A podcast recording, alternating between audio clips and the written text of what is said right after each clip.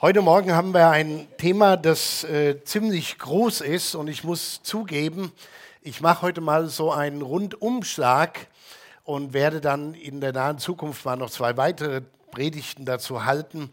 So, das ist nicht alles abschließend erklärt und trotzdem finde ich es ganz wichtig, dass wir uns mal mit dem Thema Heiligung beschäftigen. Äh, dieses Thema, ein heiliges Leben zu führen. Das hat ja unsere Kirche überhaupt erst entstehen lassen. Sonst gäbe es uns heute gar nicht. Und es klingt, das Wort klingt für manche schon ein bisschen altbacken, so ein bisschen verstaubt. Heiligung, heilig leben, das äh, ist das noch zeitgemäß und wie muss man das verstehen? Aber ich denke, gerade dieses Thema ist mehr denn je angesagt und ich denke, wir werden das im Laufe der Predigt so ein bisschen entfalten, warum das eigentlich wichtig ist. Warum ist Heiligung des Lebens so wichtig? Ich will mal mindestens vier Gründe mal anführen und sagen, warum mir das auch sehr wichtig ist. Äh, Nummer eins, durch die ganze Bibel hindurch lesen wir ja nie etwas vom lieben Gott oder? Wir lesen von einem Gott, der Liebe ist, der die Menschen liebt, aber es gibt nie diese Konstellation der liebe Gott. Wir hören eher was von einem heiligen Gott. Und wir lesen auch relativ wenig davon, dass Menschen, die sich unter seine Herrschaft stellen, einfach nur brave Bürger sein sollen und nette Leute, so ein bisschen christlich angehaucht, sondern die Bibel spricht von einem heiligen Gott, von einem heiligen Volk und von heiligen Menschen. Und ich weiß, das klingt für einige ein bisschen abgehoben, aber ich denke, wenn ihr euch mal darauf einlasst und auch mit, mit ein bisschen weiter denkt und die Bibel mal durch diese Brille lest, werdet ihr merken, dass das doch ein sehr, sehr wichtiges Thema in der Bibel ist. Er wünscht sich ein heiliges Volk, heilige Menschen, mit denen er Gemeinschaft haben kann. Dann zweitens, der zweite Grund, warum das Thema so wichtig ist, Heiligung unseres Lebens ist der Bibel nach auch die Voraussetzung dafür, dass wir überhaupt den Herrn sehen dürfen. Ups, da haben wir vielleicht ganz andere Vorstellungen gehabt. Ein bisschen brav sein, ein bisschen lieb sein. Aber es heißt hier im Hebräerbrief, ihr könnt das hier mitlesen, jagt dem Frieden nach mit jedermann und der Heiligung, ohne die niemand den Herrn sehen wird. Das ist ein wichtiger Grund. Dann der dritte Grund, als Kirche des Nazareners gehören wir zu den sogenannten Heiligungskirchen. Da gehört auch zum Beispiel die Heilsarmee dazu, die kommen auch aus derselben theologischen Ecke. Äh, die evangelisch-methodistische Kirche übrigens auch. Das sind ja so die, die methodistische Kirche, das sind ja unsere geistlichen Wurzeln, wenn man so will. Und wir haben als Kirche, also nicht als Gemeinde hier am Ort, sondern als Kirche des Nazareners weltweit, unseren Ursprung in der sogenannten Heiligungs- Bewegung. Aber viele Leute, und ich denke auch viele, die zu unserer Kirche gehören, auch hier zu unserer Gemeinde, haben sich noch nie damit beschäftigt, wo kommen wir eigentlich her, warum gibt es uns, was war uns von Anfang an wichtig. Und ich denke, es ist ziemlich hilfreich zu wissen, was unser geistliches Erbe ist, wo wir herkommen, worauf wir uns gründen. Und deshalb will ich uns gerne daran erinnern, wo wir geistlich und theologisch herstammen und was unser Standpunkt da ist. Und als vierten Grund, wir leben in einer Zeit, die so dekadent ist wie kaum eine Zeit vorher, wo man alles machen kann und wo es keine Grenzen mehr gibt, keine moralischen Regeln mehr, und gerade in einer solchen Zeit ist es umso wichtiger, dass Christen einen Unterschied machen, dass sie anders sind oder heilig sind. Und das braucht unsere Gesellschaft. Und wir merken, wenn wir uns umschauen, äh, wir leben in einer Zeit, dass zumindest in Deutschland, in der westlichen Welt, die Christenheit rückläufig ist. dass viele Menschen der Kirche den Rücken zukehren und dass es auch Kirchen und Gemeinschaften gibt, wo man versucht, sich irgendwie so ein bisschen anzupassen, wo alles geht und möglich ist, damit man noch den letzten irgendwie bei der Stange halten kann. Äh, das war nie Absicht der Kirche des Nazareners. Wir wollten einfach heilig leben. Und das klingt jetzt so, so nach dem Motto, ja, du bist ja der Pastor, du musst das ja, du wirst dafür bezahlt. Nee, das ist eigentlich der, der Normalzustand, ein heiliges Leben zu führen. Wir dürfen das vom Wort her nicht so abgehört, äh, abgedreht äh, sich anhören lassen, dass wir schon die Ohren zumachen und gar nichts weiter hören wollen. Erlaubt mir mal eine Kurzgeschichte der Kirche des Nazareners zu geben. Das ist wirklich ganz kurz und sehr grob über die Historie unserer Denomination gezogen. Äh, ich habe immer mal in der Vergangenheit gehört, wenn Leute gefragt haben, was seid ihr für eine Kirche? Das klingt so komisch. Der Name wie so eine Sekte, Kirche des Nazareners. Äh, ich könnte euch unzählige andere Kirchennamen geben, die viel schlimmer klingen. Äh, ich finde unseren Namen eigentlich richtig gut, mal davon abgesehen. Aber für manche ist es befremdlich. Ne? Was nicht katholisch oder evangelisch ist, ist irgendwie komisch. Katholisch oder komisch, das, das geht auch.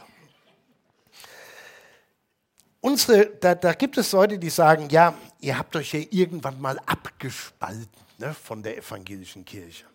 Nee, wir haben uns nirgends abgespalten. Die Kirche des Nazareners ist tatsächlich nicht entstanden, dass sich ein paar Christen zusammengetan haben und gesagt haben, ich habe da mal eine Idee, wir gründen einfach eine neue Kirche. Was haltet ihr davon? Äh, die ganzen großen Bewegungen, selbst die, die evangelische Kirche, Luther hatte nie vor, eine neue Kirche zu gründen. Es, es ging nur nicht anders. John Wesley hatte nie vor, äh, eine neue Kirche zu gründen. Er war ja anglikanischer Pfarrer gewesen in England. Der hatte nie vor, eine neue Kirche zu gründen. Aber so, was er lehrte, das war einfach nicht willkommen da, wo er herkam. Also ist eine neue Kirche entstanden für, für ihn, die, die Methodisten. Also es hat nie so eine Idee gegeben, wir gründen jetzt einfach mal eine neue Kirche oder wir spalten uns ab und machen alles besser. Es war anders, aber wie war es denn? Und hier mal ein ganz grober Überblick. Im ausgehenden 19. Jahrhundert, da war es zu verschiedenen geistlichen Aufbrüchen gekommen. Und ich will das vielleicht nochmal erklären. Ich habe mir das äh, heute Morgen durchgelesen und gesagt, ja, was heißt das eigentlich, ein geistlicher Aufbruch? Das ist nicht etwas, wo sich eine Gemeinde zusammengetan hat, vielleicht mit einer anderen, und gesagt haben, wir veranstalten mal eine Evangelisation oder wir veranstalten mal so ein Wochenende, wo wir einfach biblisch mehr in die Tiefe gehen, sondern da ist etwas passiert, was wirklich von Gott geschenkt war. Und das ist das Entscheidende. Gott hat das gewirkt. Und es kam zu, Ausbrü zu Aufbrüchen in, in den USA, in, in England, Skandinavien, Schweiz, auch in Deutschland. Das hatte Auswirkungen in die, in die Länder, mehr oder weniger stark. Und Christen, oder sagen wir besser Menschen, die zur Kirche gingen, die sich als Christen betrachtet haben, haben mit einem Mal ganz neu erlebt, wie der Heilige Geist ihr Leben erfüllt hat, durchdrungen hat und verändert hat. Das war nichts Gemachtes. Es war ein Aufbruch, den Gott geschenkt hat. Und da, da will ich nur mal sagen, wir haben manchmal so, äh, wir verwechseln manchmal auch, wenn wir in einer Anbetungszeit sind, das Wirken des Geistes Gottes mit schönen Gefühlen, die uns die Lieder bescheren. Das ist ein großer Unterschied, ob Gott etwas wirkt oder ob es einfach nur schöne Atmosphäre ist, weil die Musik so cool ist. Äh, mir kommen auch die Tränen bei ganz weltlichen Liedern, wenn die Musik richtig dazu passt. Versteht ihr? Da, da muss man einfach sehen, da gibt es einen Unterschied. Man kann das nicht machen, man kann es nur erbeten. Aber hier waren Christen, die einfach entschiedener ihren Glauben leben wollten und Gott hat sie besucht mit seinem Heiligen Geist, sie erfüllt und die haben, ich, ich sage das gerne so, das jetzt theologisch die richtige Formulierung ist, sei mal dahingestellt, die haben wie so eine zweite Bekehrung erlebt. Die waren ja eigentlich schon mit Jesus unterwegs. Aber jetzt haben sie gemerkt, da gibt es noch mehr, da gibt es mehr von Gott, was er in mir tun will und durch mich tun will. Und der Heilige Geist hat wirklich Menschen radikal erneuert und verändert. Nichts Menschengemachtes.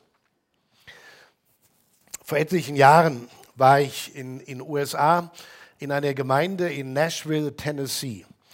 Das ist ja die Hauptstadt der Musik für, für manche Branchen. Und wir haben dort eine ziemlich große Gemeinde. Und Pastor Gary Henneke, den ich schon viele Jahre vorher kannte, hatte mich eingeladen, dort zu sprechen. Und wir kamen dann auch so auf die Geschichte seiner Gemeinde zurück.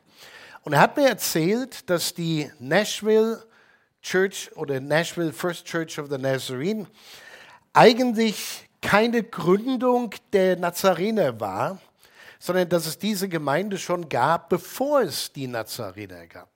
Also vor 1908 auf jeden Fall. Und er sagt, in, in dieser Zeit, als diese geistlichen Aufbrüche waren, da hat es auch diese Gemeinde in Nashville erfasst. Und diese Gemeinde hat sich dann der Kirche des Nazareners angeschlossen. Aber vorher waren die eigentlich, ich weiß gar nicht, was sie vorher waren, vielleicht Methodisten oder was auch immer. Und er kam dorthin als Pastor und fand es sehr interessant, einen Mann kennenzulernen, der so alt war, dass er diese Anfänge in der Heiligungsbewegung noch wirklich selbst miterlebt hat.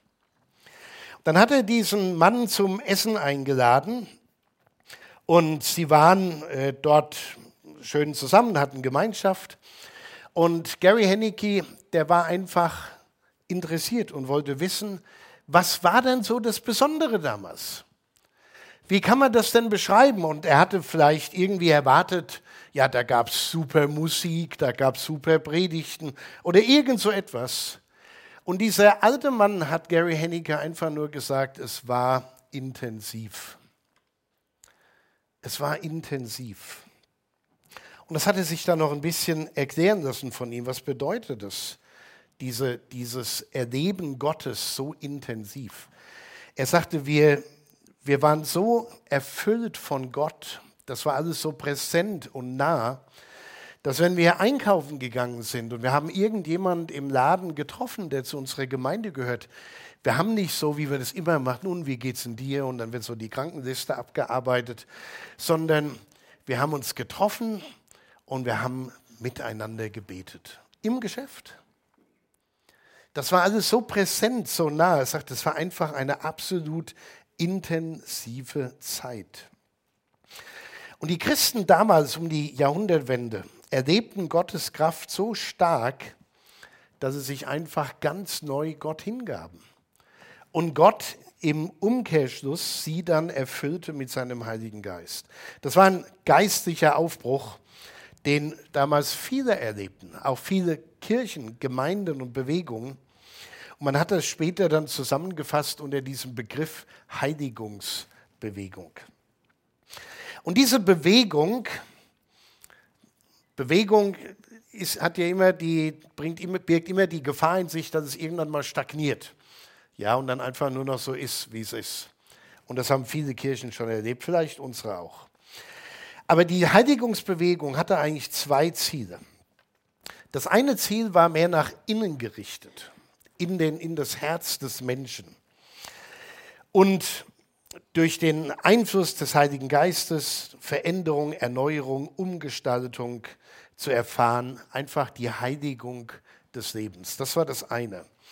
Es ist ganz so, wie, wie der Apostel Petrus die Christen auffordert in seinem ersten Brief, wie der, der euch berufen hat, heilig ist, sollt auch ihr heilig sein in eurem ganzen Wandel, denn es steht geschrieben, ihr sollt heilig sein, denn ich bin heilig. Das sind so Verse, wo wir ein bisschen Mühe haben, wo wir vielleicht denken, ja, das ist was für Leute, die schon 30, 40 Jahre im Glauben stehen und wirklich alles gepackt und überstanden haben. Nein, das ist ja hier, der Petrus schreibt das, einer, der noch mit Jesus unterwegs war. Es war alles noch ganz frisch, der christliche Glaube, die christliche Gemeinde. Und er sagt, ihr seid dazu berufen, ein heiliges Leben zu führen. So, das war die, das Ziel, das nach innen gerichtet war. Aber es gab auch ein Ziel, das nach außen gerichtet war, denn mit dem, was in den Menschen inwendig passierte, wurden sie auch herausgefordert, die gute Nachricht von Jesus anderen zu erzählen. Und es gab damals Versammlungen, die kein Ende finden wollten, weil die Menschen einfach auf der Suche waren, mit Gott zusammen zu sein. Das gab es kürzlich übrigens, für manche haben das vielleicht gesehen. Es gibt eine, eine Universität, Asbury äh, College, eine wesleyanische Universität in den Vereinigten Staaten, wo es auch zu einem Ausbruch des Heiligen Geistes kam, wenn man so will. Also nichts Komisches, Abgehobenes, sondern die, die Menschen waren dort zusammengekommen zu einem Gottesdienst und blieben einfach über Tage zusammen. Leute kamen, gingen, die haben gebetet, Lieder gesungen. Da ist nicht nichts Spektakuläres passiert wie Heilungen oder irgendwas Merkwürdiges, sondern einfach in einer Atmosphäre der Gegenwart Gottes wollten die Menschen nicht mehr nach Hause. So, und die Heiligungsbewegung hatte auch diesen Drang, das, die gute Nachricht weiterzugeben. Unser Gründer, also der, wenn man einen als Gründer bezeichnen würde, war Phineas Prezi. Das ist ein, ein cooler Name, Phineas Prezi.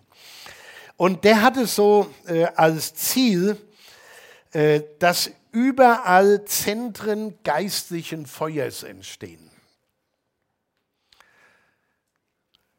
Oh, wir haben eine ganze Menge von Zentren geistlicher Asche. Oder wenn man das mal ins Verhältnis bringt. Äh, Kirchen schließen, selbst die, die Mitglieder in einer Kirche sind, glauben die elementaren Dinge des christlichen Glaubens nicht mehr. Wir, wir leben irgendwo in geistlichen Ruinen heutzutage, von wegen geistliches Feuer. Aber das war, das war so der Wunsch, dass da etwas Großes geschieht. Und, und das finde ich wichtig zu betonen, nichts Gemachtes. Wir müssen einfach mehr davon machen und dann wird Gott so, das ist so ein Deal mit Gott. Nee. Und wer hätte ahnen können, dass in den letzten 115 Jahren, so alt ist ja unsere Kirche jetzt, also weltweit, 115 Jahre, für eine Kirche kein Alter, dass da Kirchen und verschiedenste Dienste in 160 Ländern der Erde entstanden sind. Das hat alles seine Ursprünge in einer Bewegung, die Gott geschenkt hat, weil er Menschen erfüllt hat mit seinem Geist und gesandt hat, den Dienst zu tun, zu dem er sie berufen hat. Und so sind dann um die Jahrhundertwende neue christliche Gruppierungen entstanden, von denen sich dann auch einige zusammengeschlossen haben und vielleicht für einige ein bisschen erstmal befremdlich. Am Anfang hieß unsere Kirche Pentecostal Church of the Nazarene, also Pfingstkirche des Nazareners und 1908 in Texas entstanden, unter, wie gesagt, unter Phineas Prezi. Und man hat das Pentekostel dann wieder rausgenommen, weil auf der Schiene der Heiligungsbewegung gab es halt sehr spektakuläre Dinge, viel schwärmerisches Zungenreden. Und da gab es einige, die gesagt haben, nee, das ist nicht unsere Welt. Äh, wir nehmen das Wort raus. Wir bleiben einfach Kirche des Nazareners. Und wenn man vom Namen her mal schaut, weil viele den Namen so befremdlich finden, äh, ist das eigentlich ein, ein super Name, denn wir wollen Kirche von diesem Jesus sein, wo dieser Jesus von Nazareth im Mittelpunkt steht.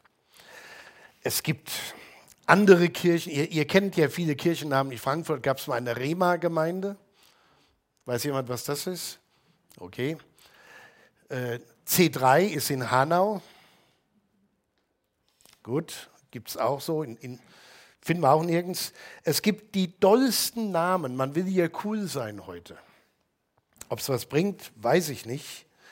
Aber Kirche des Nazareners, ich liebe den Namen deshalb, äh, weil, wir, weil es im Namen schon deutlich wird, es geht uns um Jesus. Das ist der Punkt. Aber das will ich jetzt nicht hier verteidigen, ich wollte es nur einfach nochmal gesagt haben.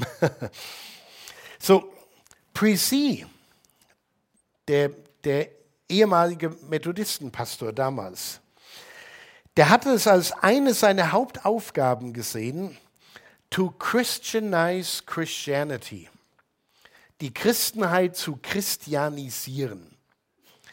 Und das, das klingt jetzt so, ja, die Nazarener wollen die besseren Christen sein. Nee, darum ging es überhaupt nicht.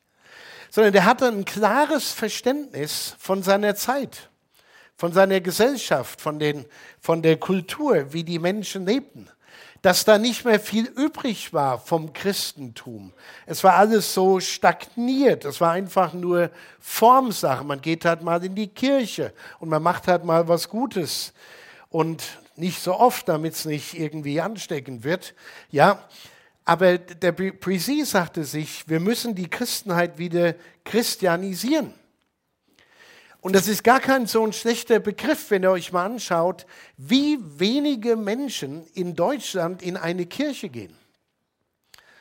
Die Mitgliederzahlen sind ja von evangelisch-katholisch jetzt unter 50 Prozent gerutscht der Bevölkerung. Das war mal zwei Drittel zu meinen Lebzeiten noch. Und von, diesen, von dieser unter 50 Prozent Also vor fünf Jahren oder so. Sorry, ich bin heute nicht so ganz fit, ehrlich gesagt. ich bin froh, dass ich überhaupt sprechen kann. Also ist so gut. So, von diesen unter 50 Prozent der Bevölkerung, wie viele gehen da in die evangelische Kirche? Ich glaube, es sind 4 Prozent. 4 Prozent. Und da sage ich mir, das ist ein Trauerspiel die Christenheit muss wieder christianisiert werden. Also eigentlich, was wir zurzeit brauchen, ist eine, eine neue Bewegung des Heiligen Geistes, der über die Kirchen hinweg rollt und die Kirchen erfüllt, damit wieder was Neues aufbricht. Wir wollen nicht die besseren Christen sein, darum geht es gar nicht. Es ging pre darum, dass da, wo Menschen einfach nur nominell noch zu einer Kirche gehören, dass wir dir ganz neu und bewusst ihr Leben unter die Herrschaft Jesu stellen und in der Fülle des Heiligen Geistes ihr Leben führen.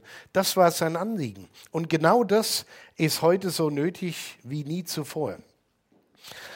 Ich habe vor längerer Zeit ein Buch gelesen und immer wieder darin rumgeblättert von, von äh, John N. Oswald. Das heißt Call to be Holy. Und John Oswald hat in seinem Buch diesen bemerkenswerten Satz geschrieben. Er sagt, das Schicksal der christlichen Kirche in Amerika, also er ist Amerikaner, und auf der ganzen Welt hängt davon ab, was die Kirche mit der biblischen Lehre der Heiligung macht. Das finde ich sehr interessant. Es gab mal eine Ausgabe von der Zeitschrift Aufatmen. Ich weiß nicht, wer Aufatmen liest oder mal gelesen hat, christliche Zeitschrift. Äh, die nicht von unserer Kirche stammt, aber so den, den freikirchlichen Bereich hauptsächlich äh, abdeckt, wo man ganz neu betont hat, wie wichtig das ist, dass, dass wir die Heiligung wieder leben. Und ich habe so gedacht, meine Güte, alle anderen kapieren das, was unsere eigene Kirche vielleicht momentan gar nicht mehr so richtig äh, kapiert. Das Schicksal der christlichen Kirche hängt davon ab, was die Kirche mit der biblischen Lehre der Heiligung macht. Und eine große Herausforderung ist natürlich, dass man auch begreift, was meinen wir denn eigentlich damit? Und ich weiß, dass das Heiligung ist so eine Worthülse. Das ist so ein Begriff, den kann man unterschiedlich füllen.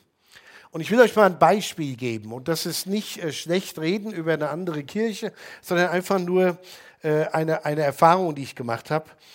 Äh, Ute und ich, wir haben vor ziemlich genau 40 Jahren die Gemeinde in Frankenthal in der Pfalz gestartet.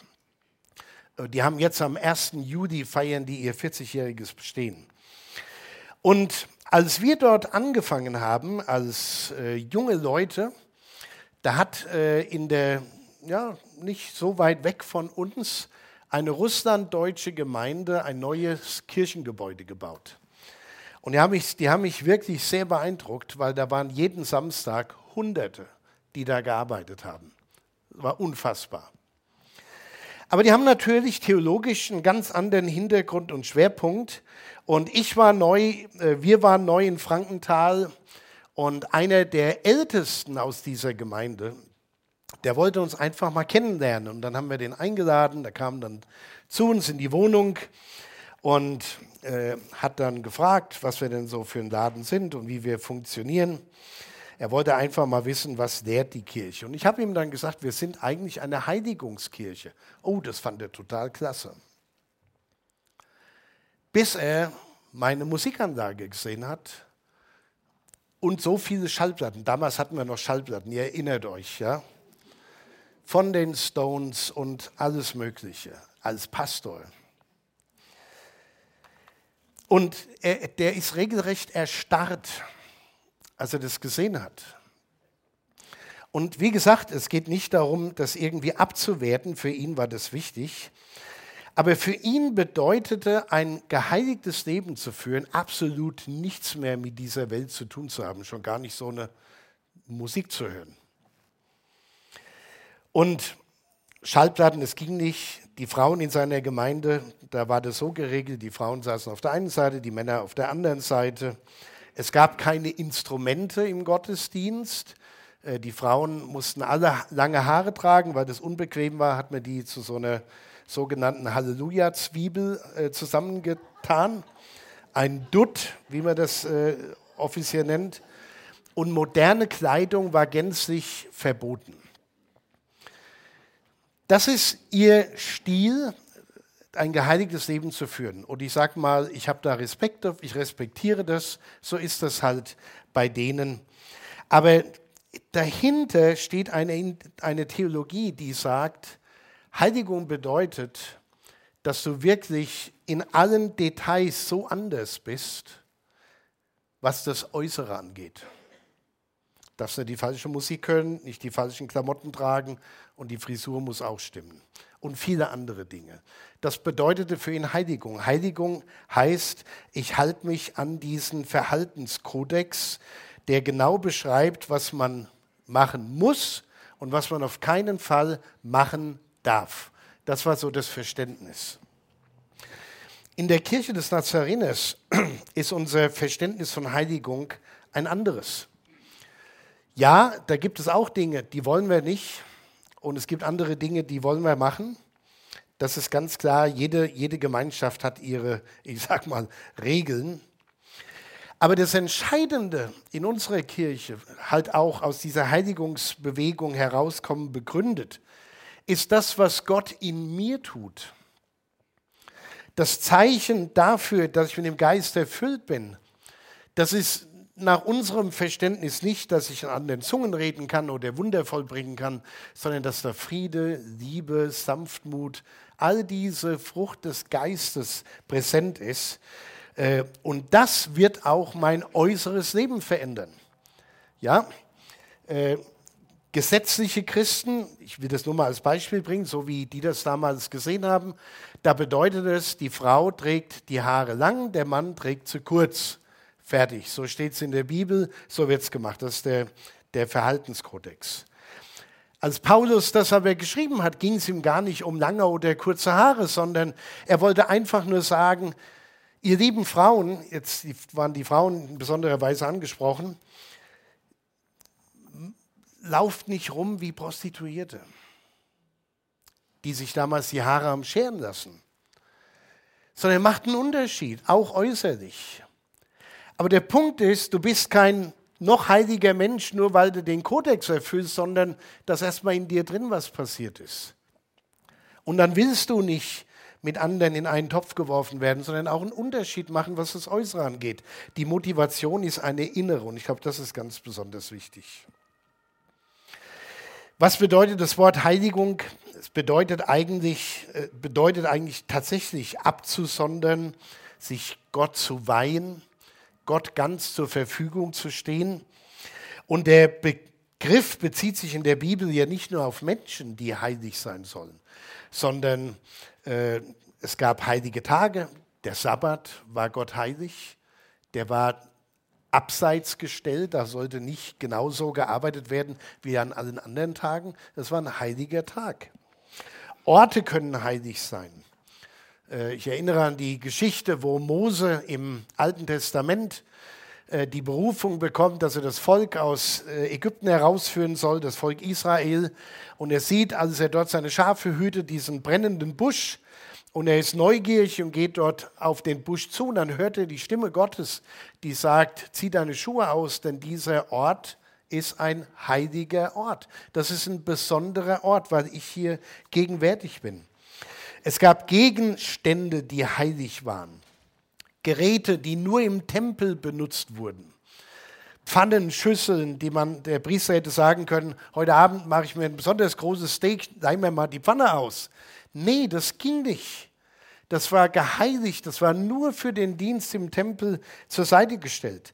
Äh, Aaron und seine Söhne waren heilig, abgesondert für einen Dienst für Gott und vieles mehr. Wie gesagt, wir können ja heute nur so anreißen. Aber das Gleiche gilt natürlich auch für uns als Christen. Hier im ersten Thessalonicher Brief, Rebecca hat es uns vorgelesen, das ist der Wille Gottes, eure Heiligung. Man, man muss richtig geistig mal schlucken, wenn man sowas liest. Ne? Ich, wir dachten immer, ja Gott ist froh, wenn ich überhaupt hier bin.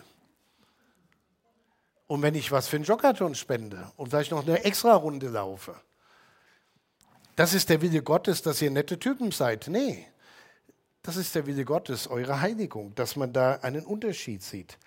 Ohne Heiligung wird niemand den Herrn sehen, haben wir schon gelesen. Oder ihr sollt heilig sein, denn ich bin heilig. 1. Petrus 1,16. Es geht also darum, bei diesem ganzen Thema ein Leben zu führen, in dem Jesus Christus der Herr ist. Und wir haben ja vor einiger Zeit, Berko und ich, über diese erste Thessalonische Stelle gepredigt, über den ersten Thessalonischer Brief. Und da ging es immer um darum, wer hat eigentlich die Herrschaft in deinem Leben? Und der Start unserer Predigten war immer so, dass wir gesagt haben, wir meinen vielleicht, dass wir frei sind und völlig unabhängig und jeder kann machen, was er will. Aber die Wahrheit ist, wir alle werden von irgendwas bestimmt. Und die Herausforderung war, warum lassen wir uns dann nicht von Gottes Heiligen Geist, von Jesus Christus bestimmen. Ihr aber seid das heilige Volk, schreibt Petrus.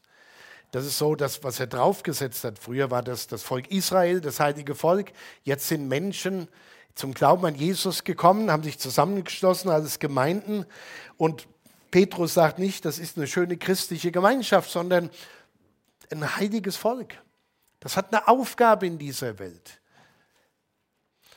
Gott hat euch herausgerufen aus dieser Welt, ihr gehört jetzt ihm, ihr seid ihm geheiligt. Vielleicht eine kleine Bemerkung noch zwischendrin.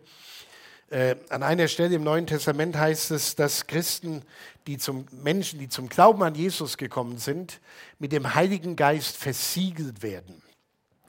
Und ich will das nochmal so reinstreuen, vielleicht kommt es in einer der anderen Predigten nochmal, schade nicht, wenn man es zweimal hört. Etwas zu versiegeln bedeutete damals, wer das Siegel draufdrückte, das gehört mir. Ja, zum Beispiel, wenn da Ware verschifft wurde oder wenn da irgendeine Nachricht gebracht wurde, dann hat man ein Siegel drauf gemacht und da wurde deutlich, wem, wessen Siegel das ist, dem gehört das. Und mit anderen Worten sagt Paulus dann damit, wenn das Siegel des Heiligen Geistes auf deinem Leben steht, dann gehörst du nicht mehr dir selbst, dann gehörst du eigentlich Gott. Und ich denke, jeder von uns weiß, wo wir da in der Zerreißprobe stehen. Weil wir immer meinen, ja, wir mühen uns doch, wir machen doch, wir versuchen doch, als ob das alles so zu machen wäre. Ich glaube, im Grunde genommen müssen wir einfach mehr lernen, Gott durch seinen Geist mehr machen zu lassen in uns. Und dann wird sich Äußeres von ganz alleine ändern. Wenn wir uns also Gott ganz hingeben, das ist unser Part, zu sagen, Herr, mein Leben, das gehört dir. Du hast dein Leben für mich gegeben, jetzt gehört mein Leben dir. Das ist, das ist unser Part, das können wir machen. Aber dass Gott uns verändert, das muss Gott machen. Durch seinen Geist, der in uns wohnt. Und die Frage ist, Berko wird ausführlich nächste Woche darüber reden, am Pfingsttag, deshalb will ich da nichts vorwegnehmen, aber in, in welchem Maße erfüllt unser Leben der Heilige Geist Gottes. Ich denke, da, wo das der Fall ist, da reinigt er uns von unserer Selbstsucht. Er versiegelt uns mit dem Heiligen Geist. Wir gehören ihm. Und plötzlich haben wir einen ganz anderen Status in dieser Zeit, in dieser Gesellschaft. Ich habe hier ein langes Zitat, das habe ich auch schon ein paar Mal benutzt, ich finde es immer wieder gut, von Ezra Taft Benson. Der hat einmal Folgendes geschrieben. Der Herr arbeitet von innen nach außen. Die Welt arbeitet von außen nach innen. Die Welt möchte Menschen aus den Slums holen. Christus nimmt den Slum aus den Menschen. Und dann bringen diese Menschen sich selbst aus den Slums. Die Welt möchte die Menschen verändern, indem sie die Umgebung dieser Menschen verändert. Christus verändert Menschen, die dann ihre Umgebung verändern. Die Welt möchte das menschliche Verhalten verändern, aber Christus verändert die menschliche Natur. Es gibt so viele Menschen, die heute sagen, die Menschen sind einfach nur so schlecht, weil die Umgebung, in der sie aufgewachsen sind und so weiter, alles so schlecht war. Ja, natürlich hat das Einfluss, gar keine Frage. Aber ich glaube, das Entscheidende ist, dass Gott eigentlich in uns sein Bildnis wiederherstellen will. Dass Menschen in uns Christus erkennen. Und ich glaube zutiefst, wer vom Heiligen Geist erfüllt ist, in dem lebt der auferstandene Christus. Und Paulus hat es mit wunderschönen Worten auf den Punkt gebracht. An die Galater schreibt er, nun lebe nicht mehr ich, sondern Christus lebt in mir. Und da dürfen wir uns alle die Frage stellen, wer lebt eigentlich in mir? Wer regiert mein Leben? Ist das Christus, der in meinem Leben durch den Heiligen Geist mehr und mehr Gestalt gewinnt? Oder ist das vielleicht äh, ein egoistischer Christ, der versucht, irgendwie allen es recht zu machen und es Gott vor allem recht zu machen. Manchmal muss man auch ein Stück weit kapitulieren und sagen, Gott, bisher habe ich das alles selbst versucht, aber ich will, dass es so ist, wie der Paulus das beschreibt. Lebe du in mir, lebe du durch mich, erfülle mich, gebrauche mich, ich gehöre dir. Amen.